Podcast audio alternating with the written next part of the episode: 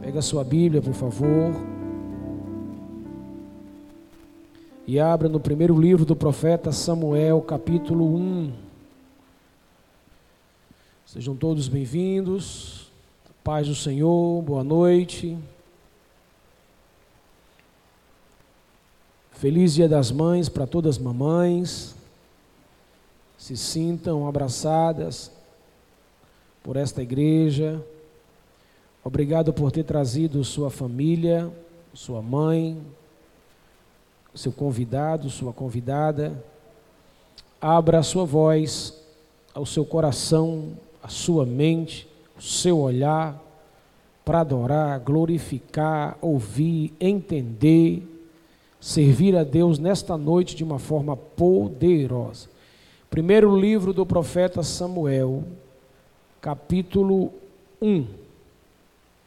1 Samuel, capítulo 1. Esta mensagem vai ser especial para todas as mamães, mulheres mães, principalmente as mães. E sei que Deus vai falar com muito de vocês. E se houver algum filho aqui com o coração e a mente aberta, abra, entenda, conheça, porque é através da palavra que Deus fala conosco. Amém? Quem achou, dê um glória a Deus bem bonito para Jesus. Vamos ler o verso 24. Havendo desmamado, levou consigo com um novilho de três anos. Algumas versões está três novilhos. Na minha versão está um novilho de três anos um efa de farinha e um odre de vinho. Eu apresentou a casa do Senhor a Siló, e era um menino ainda muito criança. Amém? Tome seu assento. Eu quero, com base nesse texto, pregar sobre uma mãe incrível. Você pode dizer isso bem forte, com muito orgulho: uma mãe incrível. Quem tem uma mãe incrível aí, diga glória a Deus. Eu não posso dizer que tenho, mas posso dizer que já tive. O Senhor levou a minha. E deixo uma deixa para os que têm mães. Zele, ame, cheire, abrace. Mãe é tão forte, gente, tão forte, que deixa as cadeiras da igreja um pouco vazia. Muitos foram ao encontro de sua mamãe, né? Muitos pediram para se ausentar por causa da mamãe que está longe. Interessante que no dia dos pais não tem isso não. Nós somos lascados mesmo, bichinho. A gente não tem esse privilégio. Mas é benção, né? Feliz quem tem uma mãe ainda para cheirar. Amém? Amados, a Bíblia Sagrada está recheada de mulheres que se tornaram mães incríveis e hoje essa personagem que nós destacamos tem o nome de Ana, diga Ana. Eu tenho uma Ana na minha vida. A minha esposa, eu sempre digo que eu tive duas grandes mulheres, né? Uma que me deu a vida, minha mãe, e a outra que me dá a razão de viver, que é a minha esposa. É uma mãezona. E é uma Ana, né? Ana Paula. E Ana é uma personagem, ou uma das personagens mais pregadas da Bíblia. É uma das personagens mais estudadas. Por quê? Porque a sua vida é um marco de referência e de valor para muitas mulheres. Ela se torna uma mãe incrível porque ela soube ser mãe antes de ser mãe. Alguém já parou para imaginar isso? Ser mãe antes de ser mãe. Quando você estudar a história de Ana, capítulo 1, capítulo 2, você vai compreender que ela já era mãe antes de ter a criança no seu ventre. Uma mulher que, que viveu acima da média do seu tempo. Então, antes dela ter filho, ela venceu muitos obstáculos. Dentre eles, cinco obstáculos tremendos. Ana aprendeu a vencer os inimigos sutis e silenciosos de sua época, antes mesmo de ser mãe. Ela venceu as críticas de Penina, sua rival. Ela venceu o egoísmo por um tempo do seu marido. Ela venceu a má forma de ser interpretada pelo seu pastor, o sacerdote ali. Ela venceu o seu útero cerrado e ela venceu o tempo. Ela soube ser uma mulher e uma mãe acima do seu tempo. E aqui está a grande virtude de uma mãe. Só as mulheres digam comigo, por favor, uma mãe incrível não estar na beleza, mas estar na capacidade de suportar os desafios do seu tempo. É uma mãe incrível. Ela pode não ter uma beleza exuberante, ela pode não ter uma fala bacana, pode não morar numa casa requintada, pode não ter uma roupa de marca, pode não ter um nível cultural excelente, e isso não a classifica como excelente. A capacidade de uma mulher de suportar é que torna ela uma mulher incrível. Você pode dizer para alguém: aprenda a suportar o seu tempo, que você vai se tornar alguém incrível. Ana deixa cinco lições para as mães incríveis dessa época. A primeira lição que ela deixa é que ela não tem pressa para subir na vida. Ela não tem pressa para subir no seu tempo. Ela não tem pressa para avançar em seu tempo. Ela anda de acordo com o tempo de Deus. A Bíblia diz no verso 22: Porém, Ana não subiu. Era costume daquela época, era cultura daquela época, uma vez por ano as famílias subirem a Siló para apresentar a Deus o seu sacrifício, o seu culto e também os seus votos a Deus. Eles levavam suas primícias para o culto e este culto era extensivo durante todo um dia. Era um dia mergulhado na presença do Senhor. E ali repartiam e ali faziam suas oferendas. E através do sacerdote que representava o povo, Deus é quem recebia as oferendas. Mas a Bíblia diz que Ana não sobe, por que não sobe? Porque ela acabou de ter um bebê. E ela diz para o seu marido: Eu não posso ir, eu não vou subir, eu tomo a decisão de não subir. Então Ana, ela toma a decisão de não ir, ela não se apressa, ela não corre, ela não se preocupa em mostrar para as pessoas o seu milagre. Ela não se preocupa para dizer para a Penina, sua rival, que agora ela está indo com a criança no braço. Ela não se preocupa para sair dizendo para todo mundo, jogando confetes, que ela recebeu uma vitória, uma bênção de Deus. Ela não atropela o processo do milagre na vida dela. Agora preste atenção: enquanto muitas mulheres em nosso tempo são apressadas em suas decisões, para essas mulheres, Ana diria para elas: não se apresse para subir, não se apresse para crescer, não se apresse para tomar outras decisões. Não passe por cima do processo de espera. Tenha calma. Tudo tem o seu tempo. Ana não está preocupada em mostrar, em publicar nas redes sociais de sua época o seu milagre, o seu filho, porque ela fica reservada, diga reservada guardada, escondida. Ela não está preocupada quantas curtições ela vai ter por causa do menino e do milagre. Ela não tem pressa para subir. Diga para alguém: não tenha pressa para subir. Tenha calma. Fique tranquilo. Tenha paciência. Mulheres, não tenha pressa para viver, não tenham pressa para sonhar. Ana passou muitos anos chorando, gemendo, jejuando, se desgastando por causa de um sonho, por causa de um desejo. Agora o desejo dela é transformado em realidade, o seu sonho é uma realidade, ela está com a criança em seus braços.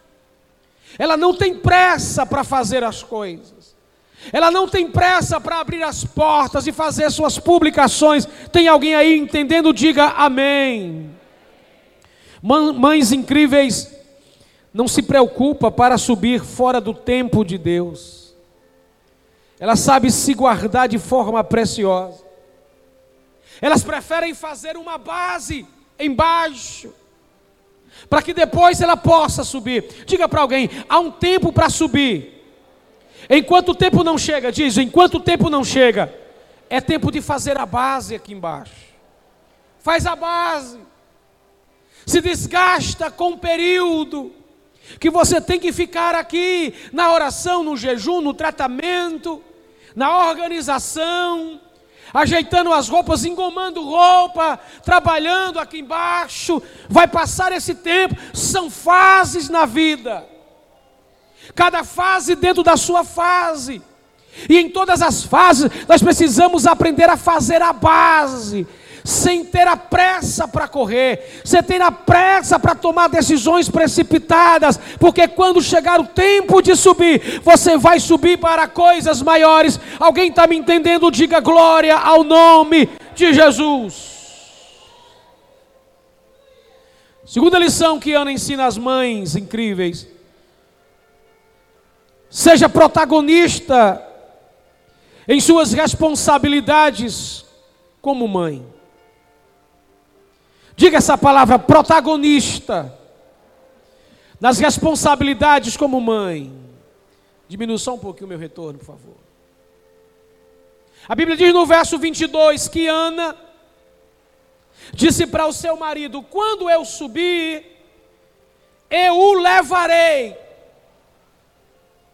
Interessante é que Ana tinha consciência de sua responsabilidade o seu papel no processo da criação, de educação e espiritualidade do menino. Ela não joga nos braços de outra a responsabilidade de cuidar. Ana orou, Ana chorou, Ana jejuou, Ana esperou, Ana cultuou a Deus pelo menino. Quando o menino chega, ela diz: Eu assumo com todas as minhas forças a responsabilidade de criá-lo. Escute, há muitos lares destruídos hoje, porque muitas mães receberam um presente de Deus, filhos, homem e mulher, mas jogaram nos braços de alguém, jogaram para outros familiares, jogaram para a escola, jogaram para a creche, jogaram para a igreja, jogaram para a educação, jogaram para as tendências, jogam hoje para as redes sociais, jogam hoje para as babás eletrônicas e não toma a responsabilidade, não assume o seu papel de ser protagonista na educação, na vida deste filho. Diga para alguém a falta de responsabilidade de uma mãe vai gerar no futuro uma conta para pagar. E a conta chega. E quando a conta chega, tem gente desviado, tem gente no mundo, tem gente quebrado, tem gente querendo morrer, tem gente em perturbação tem gente falando mal de Deus, tem gente que odeia a igreja, detesta pastor, abomina crente, por quê? Porque a responsabilidade que era dela foi colocada nos braços e nas mãos de outras pessoas. Mães incríveis são protagonistas em sua responsabilidade com filhos. elas não abrem mão de levá-lo no caminho, não é o, é no caminho. Ensina o menino no caminho. É pegar pela mão e ir com ele. É por aqui, meu filho. Você tem que aprender que a vida é assim. É para ir para a igreja? Não é vá para a igreja, vá ser crente, não. É pegar na mão dele, se converter, sentar na cadeira e dizer: é aqui que a gente é alimentado espiritualmente. Tem alguém aí? Diga glória a Deus. Seja protagonista, porque amanhã a conta chega para pagar. Seja diretora, educadora, psicóloga. Às vezes, muitas mães deste tempo se engessa, se blinda, se fecha, porque está sobrecarregada, super cansada, vê que os filhos estão abrindo portas que não deveria, tomando caminhos que não deveriam. E ela diz: Hoje eu não vou corrigir, hoje eu não vou dizer, hoje eu estou cansada, estou estressada. Hoje eu estou de TPM, eu estou com dor de cabeça, hoje eu estou assim, eu vou deixar para depois. E esse deixar para depois pode alcançar uma distância que você nunca alcance mais. E você possa perder os seus filhos. Há muitas casas destruídas. Há muitos relacionamentos quebrados porque mãe se tornaram omissa das responsabilidades e do seu papel de levar seus próprios filhos. Terceira lição que Ana ensina às mães incríveis é que mães incríveis precisam ter alvos espirituais definidos. No verso 22, Ana diz assim: Eu levarei para que lá fique para sempre, para que lá fique para sempre, para que lá fique para sempre. O propósito de Ana é um alvo espiritual bem definido para a vida do seu próprio filho. Ela não abre mão de definir este alvo, ele vai para a casa de Deus, e lá ele vai ficar para sempre. Ana estava dizendo: Eu conheço qual é a vocação, o serviço, a chamada que Deus tem para o menino. Ela define o alvo espiritual do menino. Olhe para mim, eu sei que é importante a vida profissional dos nossos filhos. E é nós que temos que nos dedicarmos a colocar ele neste caminho, andar com ele, dizer para ele que neste caminho ele tem que ser um profissional para ser alguém bem-sucedido, ele tem que estudar, ele tem que se preparar, ele tem que se formar, tem que fazer um concurso, ele tem que buscar. Tudo bem, isso é maravilhoso, mas se nós investirmos somente nos nossos filhos nesta área e não direcionarmos para a espiritualidade, nós estamos frag fragmentando a nossa própria família e os nossos próprios filhos. Nós estamos errando feio com os nossos filhos. Nós investimos caro em escolas particulares, em livros caros, em, em roupas caras, em, em instrumentos, em, em muitas coisas caras para os nossos filhos. Equipamentos eletrônicos, tecnologia, internet e por aí vai. Mas não temos coragem de investir na educação cristã deles. Nós só dizemos, vai para a igreja tem que estar na igreja. O importante é estar na igreja. E eu quero lhe dizer que não é importante estar na igreja. É importante ser igreja. Não é importante só vir. É importante se transformar em igreja. Por mais difícil que seja criar seus filhos nos caminhos do Senhor nesta geração, é a melhor coisa, é o melhor investimento que você faz, criá-los na igreja. Olhe para mim, tem gente que erra porque se preocupa com o filho ser apenas apresentado no altar pelo sacerdote. Apresentam na igreja. O sacerdote tem que fazer e cumprir sua função de orar por eles. Mas só apresenta na igreja. Não consagram seus filhos a Deus. Porque a consagração não começa aqui. A consagração começa antes dele nascer. Não beberá vinho, não estou bêbada, meu Senhor, a minha alma estará aflita, porque eu tenho um sonho de colocar neste ventre um sacerdote, a chama de Israel, que não vai se apagar, e será um sacerdote noite e dia na tua casa.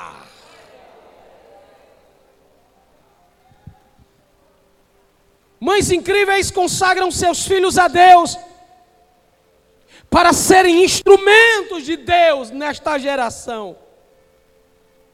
Ana fica três anos investindo numa criança.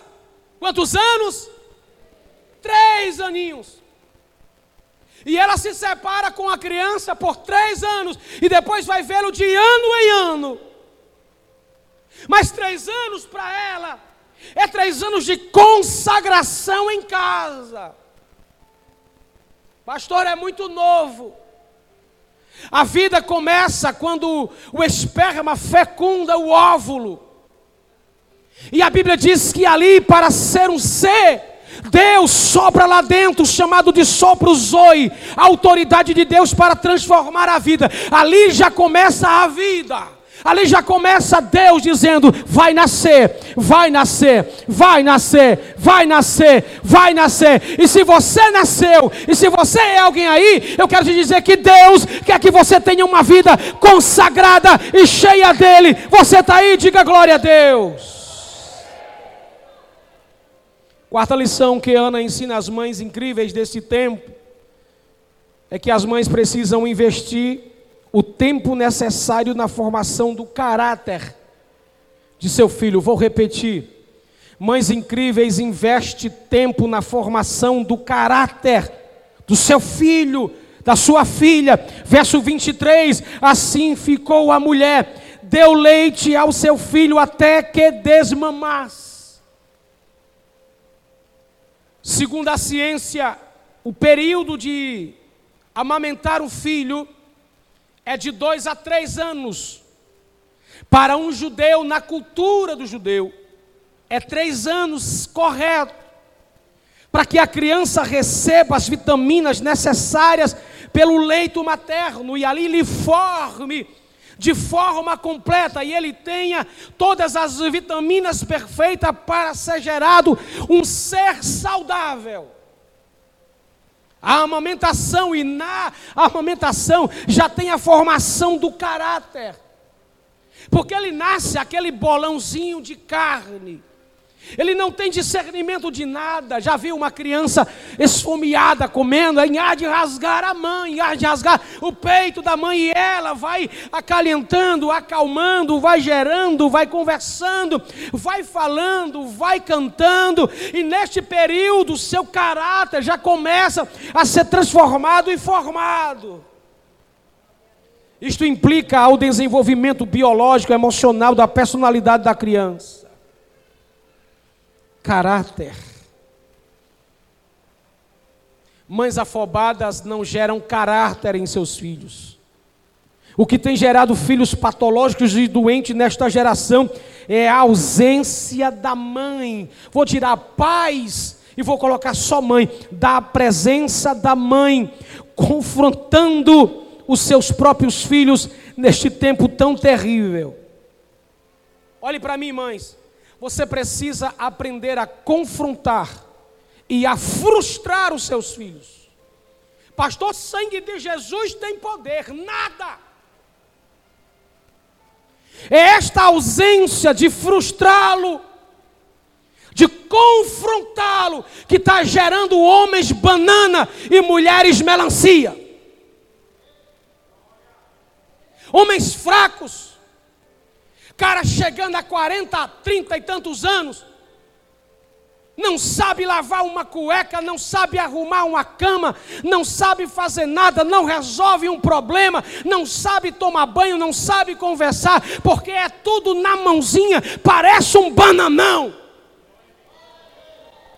É a mãe que gera no filho e na filha a responsabilidade do caráter, da administração em todas as áreas da vida.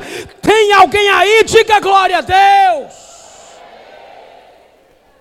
É preciso dar uma frustrada nessa galera. Não, não, não, não e não. Porque só essa ideia de sim, sim, sim, sim, vai crescer aí dentro um gigante que vai te humilhar depois. Se o próprio Deus começa Gênesis com não, se o próprio Deus estabelece o decálogo com não, quem sou eu e você para passar a vida passando a mão na cabeça dos nossos filhos, carregando eles nas costas? Está na hora das mães incríveis frustrar, confrontar homens e mulheres. Mulheres, mães incríveis, ensina as suas filhas, mulheres, a serem mulher de verdade. Quer tudo na mão, não sabe lavar uma calcinha. Quer comida na mão, não sabe lavar um prato. Quer casa limpa, nunca pegou no paninho para lavar. Pois está na hora de frustrar essa molezinha. Está na hora de tirar essa galera do lugarzinho dela. Está na hora de ser águia. Tire as penugens do ninho e deixe que eles salte, que eles pulem do ninho para aprender a voar com as suas próprias asas. Tem alguma mãe forte aí? Diga glória a Deus.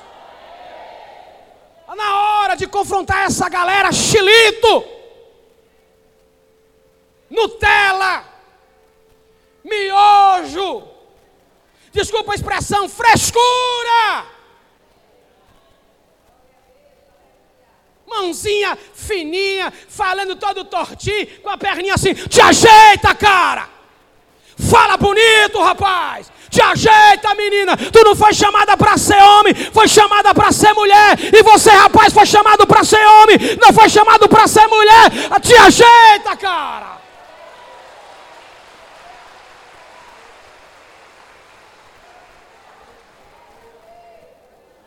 Pastor, não fala assim porque magoa o biquinho. Tem a chibada para você aqui.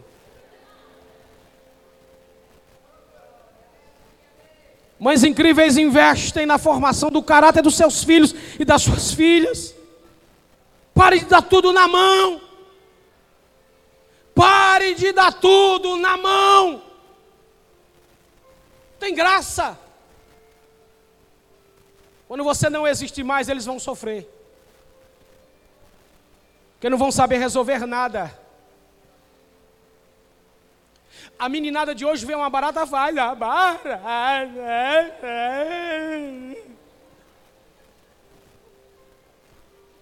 Lá em casa, quando a barata aparece, eu tenho quatro, faz pau aí para quem pega, vai para cima, mata!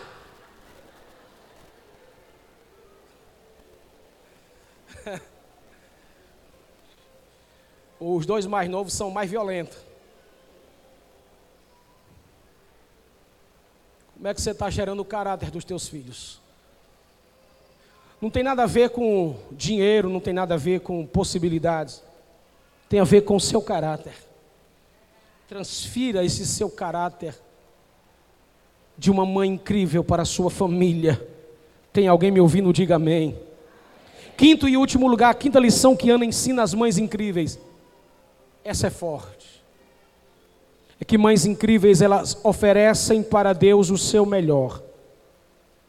No verso de número 24, o menino é desmamado e ela pega três bezerros, na minha versão. Três bezerros. Um éfode de farinha. E ela pega um odre de vinho. Ela leva para a casa do Senhor em Siló. E lá ela entrega, ela apresenta o menino, apresenta a oferta ao Senhor, e entrega o menino para sempre. Diga comigo, Ana ofereceu o seu melhor. O que é que Ana está nos ensinando? Está ensinando as mulheres.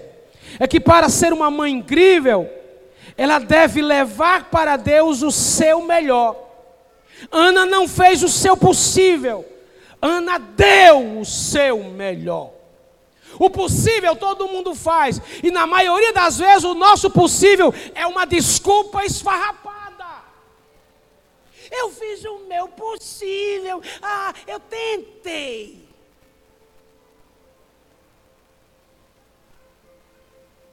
Ana diz: Eu vou levar o que eu tenho. Eu vou levar o meu sonho maior. Esta mulher esperou uma vida pela criança. Ficou com ela desfrutando três anos. Preparou o menino como oferta para Deus e levou. Ela ficou quantos anos distante da casa do Senhor? Três anos três bezerros, uma oferta de farinha com a capacidade de três ofertas, uma oferta de vinho com a capacidade de três vinhos. Ela disse: Deus, eu fiquei em casa, mas eu guardei o dízimo, eu fiquei em casa, mas eu guardei a oferta, eu fiquei em casa, mas eu preparava o meu culto, eu fiquei em casa, mas eu juntei todo o meu melhor para te dar aqui. Se você não der o seu melhor para Deus, não tem graça viver. Mães incríveis não fazem de qualquer jeito, não dão o resto para Deus. Tu lembra daquela Maria que chegou naquele culto que estava tendo numa casa e ela leva uma botijazinha de perfume? Ela não faz assim, não, ó. E coloca, e tampa. Ela não abre devagar. Ela faz assim, ó.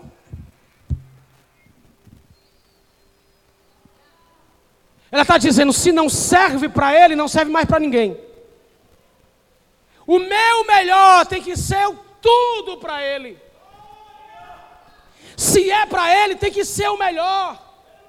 Se é para ele, diga para alguém: se é para Jesus, Balança esse crente que está dormindo, diga: não durma com essa barriga cheia de comer na casa de sua mãe hoje. Diga para ele: o seu melhor é o seu tudo.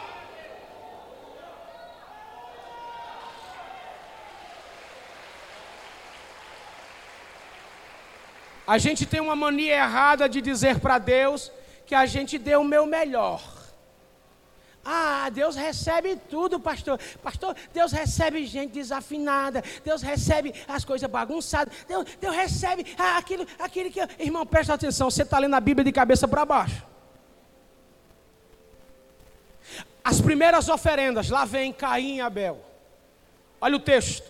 Um vai dar o seu melhor e o outro vai dar o seu resto. Vai dar o seu possível.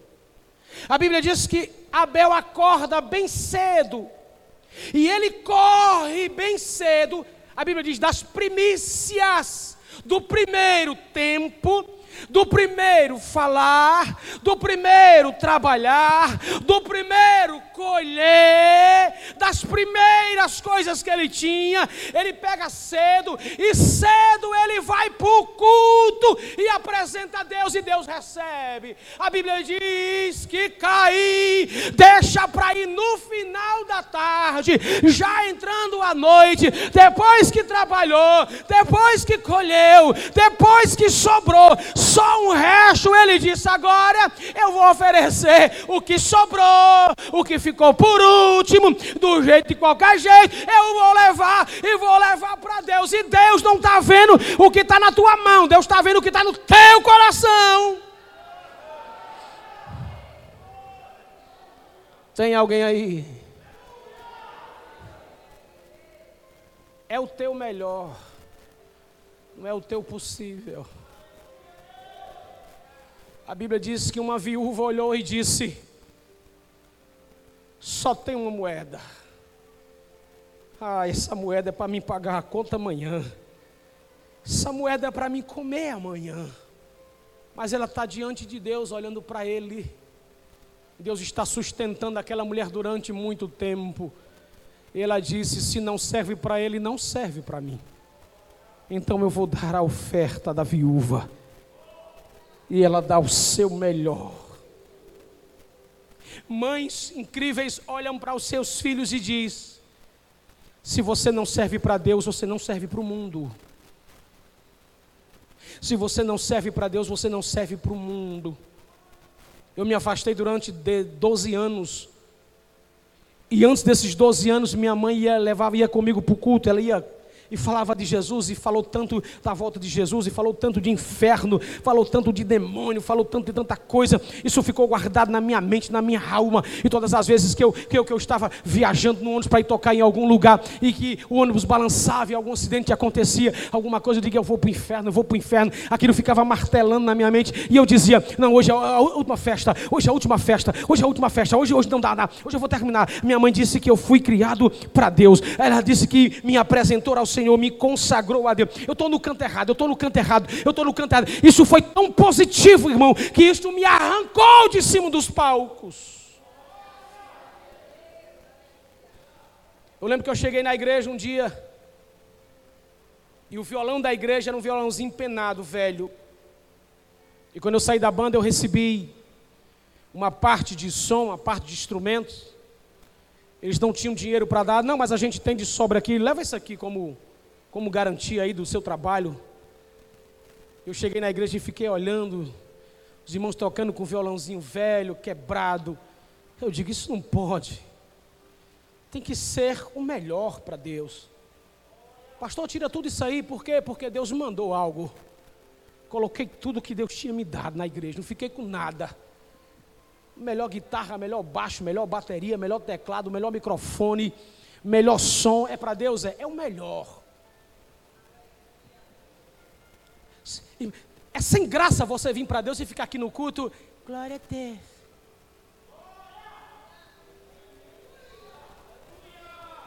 Me mandaram um vídeo essa semana que eu fiquei impactado. Um padre, pegaram o padre desengonçado e jogaram ele lá dentro do castelão. Ele ficou impactado com aquilo. Voltou, chegou para a igreja e disse: A gente não sabe adorar a Deus. A gente não sabe dar o nosso melhor para Deus. Rapaz, lá naquele negócio lá, os caras batem os tamborzão, chega, treme. E os caras gritam, fica rouco, desesperado, vermelho, passa mal, fica doente. Veste a camisa, bate no peito, rasga, eu te amo, eu te amo, eu te amo, uh, uh, uh, eu te amo, uh, uh, uh, e grita, e mexe, e chama nome, e xinga, faz um bocado de coisa. Aí chega na igreja, a gente fica.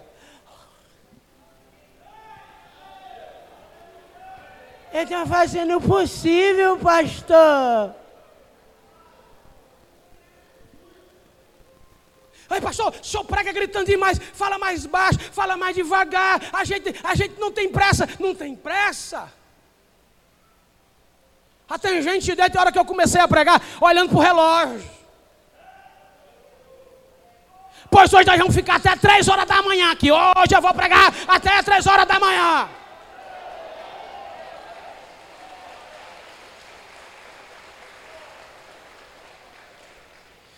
Pregador se estoura para ensinar, para pregar.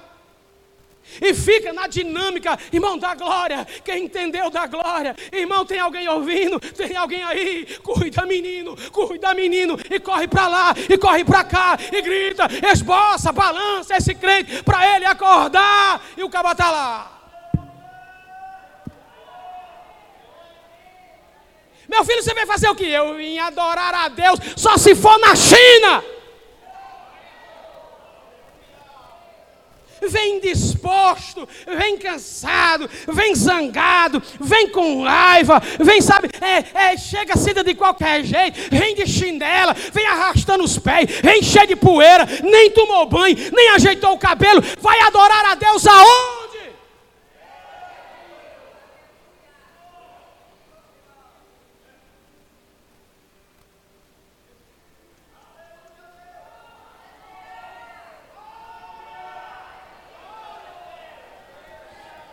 Você vem para o culto para dar meia glória a Deus?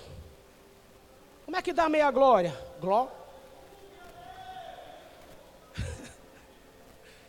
Como é que diz amém pela metade? Hã? Final do culto eu digo mé.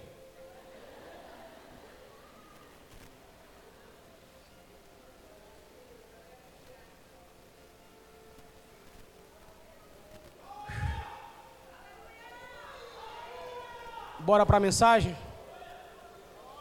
Posso começar a pregar agora?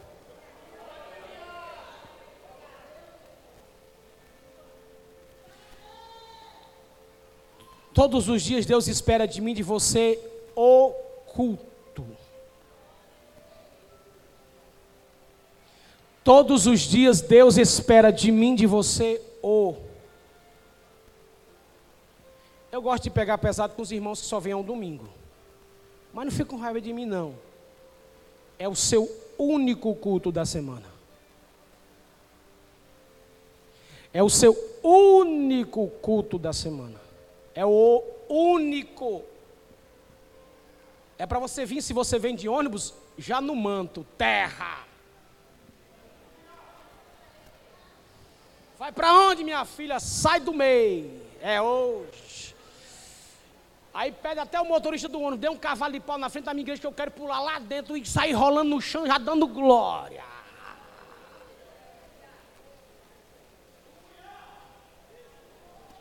Até essa sensibilidade de sermos uma igreja pentecostal pura, a gente está perdendo. Se Deus começar a encher uma irmã aqui, e ela começar a falar em língua estranha, a maioria perto dela, no raio de 5 bilhões de quilômetros quadrados, vai dizer sangue de Jesus de poder, é demônio.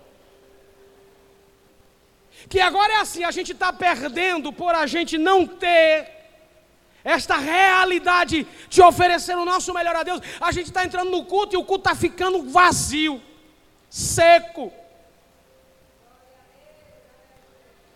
A pessoa mais importante no culto não é o cantor nem a cantora mais cara. É o Espírito Santo que vem com você, está com você, fala com você e se envolve com você no culto.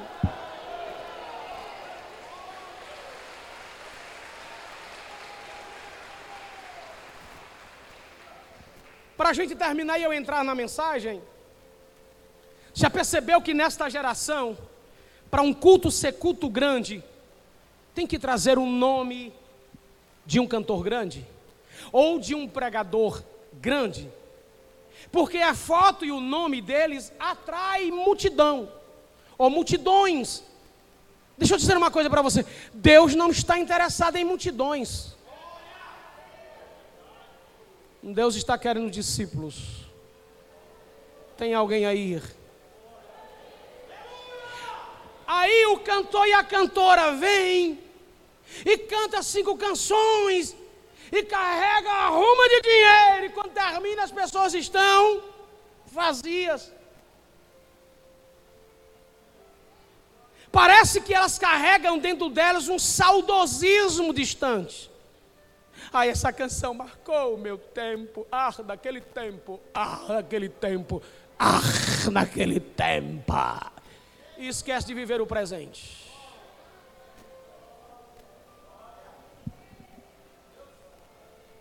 A diferença é a palavra.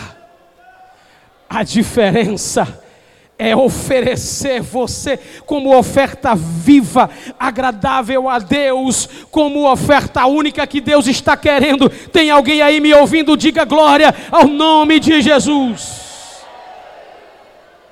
Deus deu três virtudes às mães.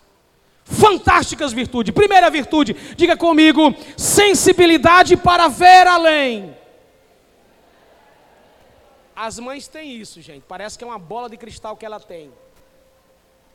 As mães têm isso. Toda mãe tem um sensor que detecta o nível emocional de seus filhos. Ela percebe, ouvindo, olhando, ela sabe que tem algo. Eu chegava em casa, minha mãe olhava para mim e fazia assim: Foi que houve? Cheguei agora? Diga logo,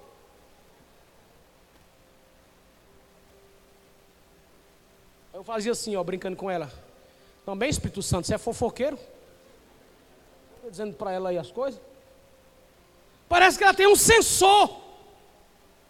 Ela detecta, ela analisa, ela percebe de longe.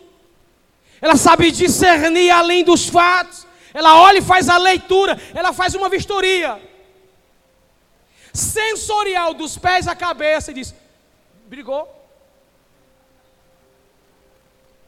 Não deixaram você entrar? Aí eu gostava de jogar bola. Não deixaram você jogar dessa vez, não foi?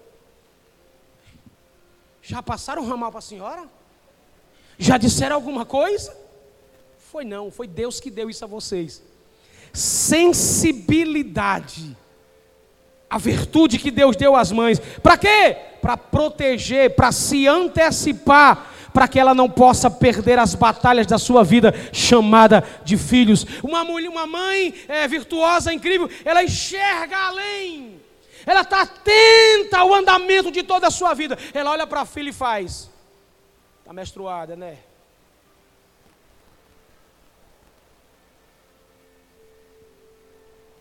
Ele falou uma coisa que te machucou, não foi? Porque você veio mais cedo, mais cedo da escola. E ninguém disse nada, irmão. Foi Deus que deu para ela sensibilidade para ver. Gente, nós homens somos um bando de tapadão. Supletivo, supletivo. A gente não enxerga nada.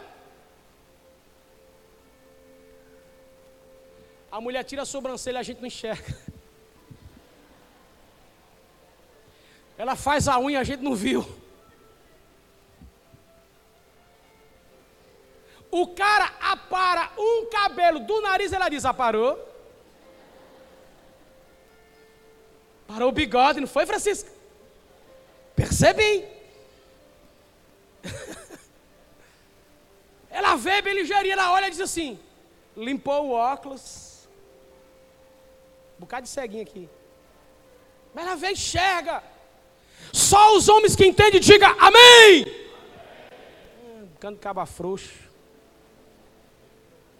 Segunda coisa que Deus deu às mães: capacidade de suportar dor. Toda mãe tem um reservatório que abastece suas forças, dando a ela capacidade de suportar. A mulher passa a vida sentindo dores. É dor demais. Sem falar das decepções, das vergonhas, dos traumas, exclusões, humilhações, traições. Aí vem menstruação.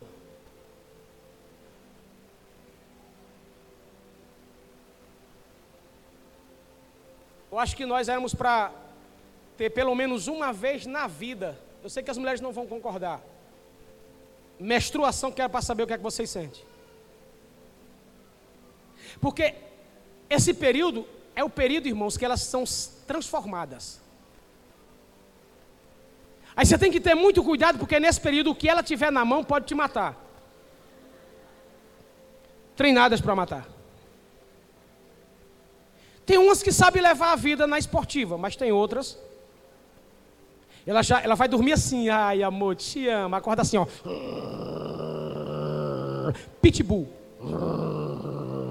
Se você olhar para ela, nem olha, acorda.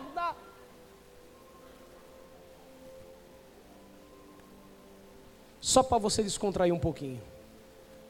Mas tem dores. O corpo reage a outras coisas. Ela se sente inchada, parece uma, uma bexiga flutuante.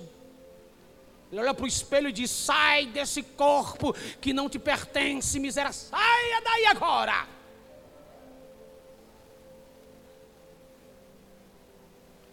Aí essa mulher tem filhos a barriga cresce, estrias, dores, noites acordadas, dores de cabeças incalculáveis, chega o dia do parto, normal ou não, tem dor.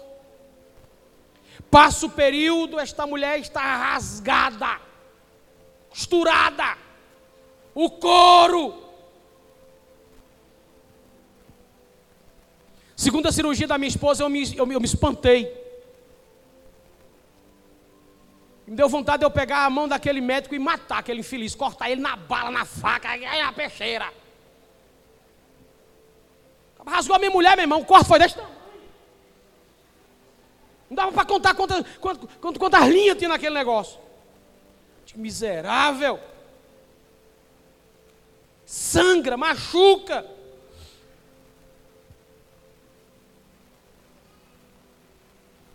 Mas sabe o que, é que eu acho fantástica nessa mulher? É que com tudo isso, ela consegue fazer uma coisa que a gente homem não consegue. no meio da dor, elas conseguem sorrir. Pai do Senhor, irmã, tudo bem? Pai do Senhor, pastor, tudo bem? Ai, glória a Deus. Homem embaixo está com estalecido. Atim. Eu não vou por conta não, pastor, porque eu estou... Pim. Vocês são demais. Mães incríveis são demais. Conseguem sorrir, conseguem se alegrar, conseguem trabalhar, conseguem sonhar, desbravar, viver, casar, adorar a Deus no meio da dor. No meio da dor, consegue botar um sorrisão no rosto. Mulher tão fantástica que ela olha para a gente e vê que a gente é egoísta e diz: É, eu vou lhe entender. É melhor lhe entender do que eu lhe perder. Então, bora sorrir e se alegrar que Jesus é bom e o diabo não vale um bombom. Tem alguém aí, fica de pé no nome de Jesus. Termina a mensagem falando sobre a terceira virtude que Deus deu às mulheres. Só as mulheres vão dizer em alto e bom som: ousadia para conquistar. E está muito pouco, está muito fraco, está muito fraco. Deve ter comido hoje muito na casa da mãe, não foi? Vamos lá, um, dois, três. Aí daqui da frente eu não escutei não. Vamos lá, um, dois, três. Guarde isso no seu coração. Deus deu a vocês ousadia para conquistar. Quando uma mulher decide, vou partir para cima da conquista, se ela disser, eu vou me formar, se ela disser, eu vou comprar, se ela disser, eu vou ajeitar, a gente perde feio.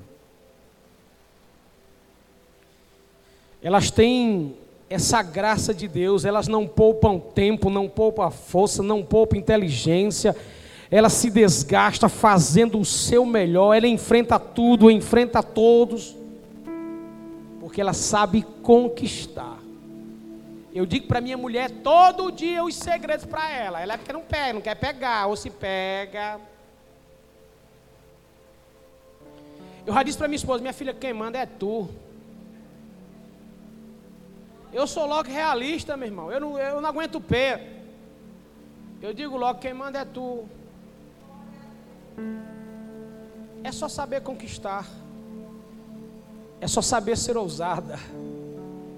Deus colocou dentro de vocês uma bomba para fazer a sua casa crescer. Só as mulheres têm que ter coragem para dizer o que eu vou dizer. O meu marido. Ei, fraca aí. Vamos lá. O meu marido só é o que é assim, poderosão, porque tem uma mulherzona lindona ao lado dele. Gente, quem faz brilhar o palco é os bastidores. Ah, vocês não pegam não. Esse negão aqui, ó, todo engomadinho, bonitinho,